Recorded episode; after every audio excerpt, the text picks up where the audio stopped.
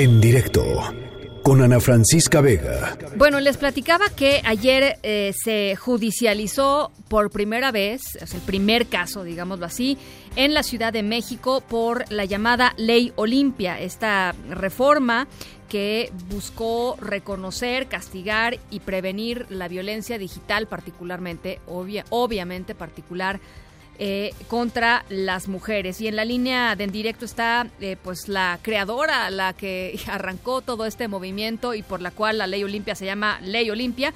Es eh, Olimpia Coral Melo, activista, integrante del Frente Nacional para la Sororidad. Olimpia, ¿cómo estás? Muy buenas tardes, me da mucho gusto saludarte.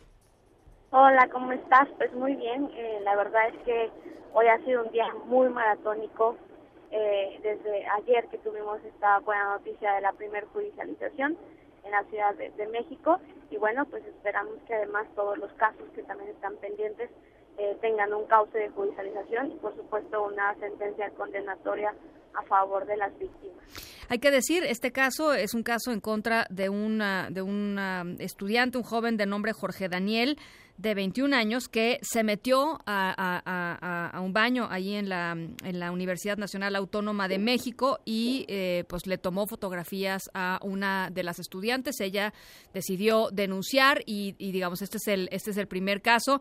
Em, eh, ustedes decidieron acompañarlo, Olimpia. Pues ella es una heroína, ¿no? Demostró que el miedo cambió de bando. Ah, no es una práctica aislada, no es solo un caso.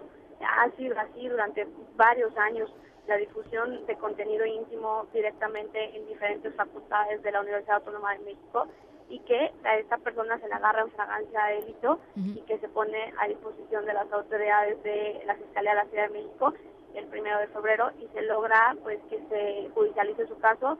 Faltan dos, eh, aproximadamente dos meses para eh, pues todo el proceso complementario. Va a ser un juicio oral dentro del nuevo sistema de justicia penal acusatorio y que no está libre, o sea, no es que esté libre de culpa para las personas que de repente están confundidas, es que porque está libre, no es que esté libre de culpa. El nuevo sistema declara que hasta que no tenga su juicio eh, y su sentencia condenatoria, pues no tendrá eh, por qué estar privado de su libertad. Sin embargo, eso no significa que no esté llevando o pugnando una judicialización.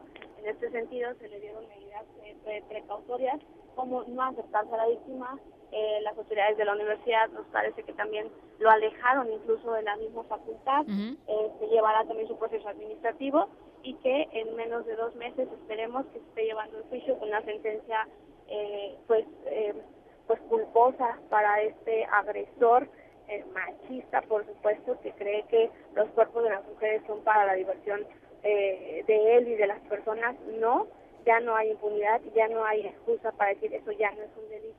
Pues estamos no nada más pensando en que esto es una, eh, pues claro que es un acierto la fiscalía y claro que lo celebramos, pero aún hay más casos. Hoy eh, incluso estuvimos ahí en la fiscalía presentando eh, varias denuncias masivas de otras compañeras también de diferentes facultades de la UNAM, que si bien no son los mismos casos fotografiados en los baños, son diferentes casos desde la difusión de PACs, de NURS, que ya venían arrastrando hace muchos años, hasta el acoso sistemático que se perpetúa y se agrava a través de las redes sociales ahí en la UNAM.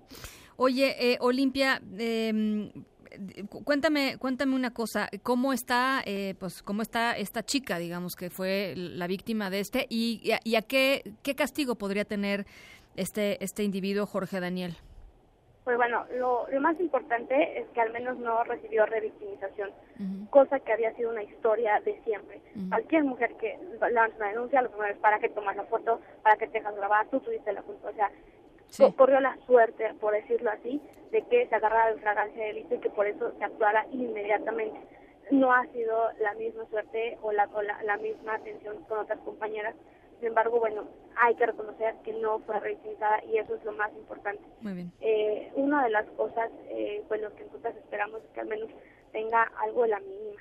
La mínima son de cuatro a seis años de cárcel. Entonces, que se judicialice con una sentencia, por supuesto, a favor de la víctima, pero además se hagan las reparaciones del daño que el juez crea o la jueza crea conveniente y pues vamos a estar muy pendientes de ese caso. Eh, se va a llevar por juicio oral, va a ser algo incluso muy enriquecedor para hablar de violencia digital eh, en, en, estos tiempos de un nuevo delito. Pero por supuesto que sirva para que se, veamos la implementación, por supuesto que se retroalimente, que se vea. La ley olimpia no es un texto así nada más de reformas es una causa. Nosotras no queremos que todos estén encarcelados, queremos que no haya una víctima más de ese tipo de violencia. Y pues bueno, ahora con el apoyo directamente ya de la fiscal Evelina Godoy, pues hoy se presentaron también, eh, eh, pusimos en la mesa más de 100 casos eh, que se han visto en la UNAM y entre ellos la denuncia masiva de 20 compañeras que están dispuestas a denunciar y el llamado sería para todas las compañeras que nos escuchan, que nos ven a través de ti, que denuncien, que miedo cambie de bando, que no es nuestra culpa eh, el que difundan material íntimo de nosotras, que es acoso, que es violencia y que ya es un delito en la Ciudad de México. Y pues bueno, estaremos pronto eh, esperando también eh, a que la misma el mismo gobierno de la Ciudad de México pues implemente un protocolo de atención. Sería igual el primero. Es la punta del iceberg de este tipo de violencia. No se va a solucionar nada con la reforma pero sí creemos que al menos está visibilizando eh, una problemática, una violencia que parecía que no existe porque es virtual. Entonces, pues esperanzadas, pero combativas.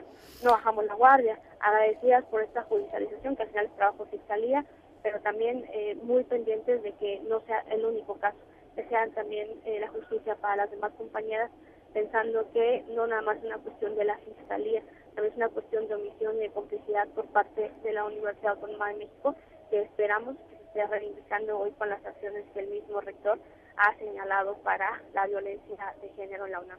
Bueno, pues te agradezco mucho estos minutos, Olimpia, y estamos, por supuesto, en comunicación para lo que viene, que es mucho, ya lo decías, es mucho, es una agenda muy, muy amplia eh, y, paso a pasito. Esta es, la, esta es la punta del iceberg. Te agradezco mucho, Olimpia. Gracias a usted. Un abrazo, Olimpia Coral, activista integrante del Frente Nacional para la Sororidad.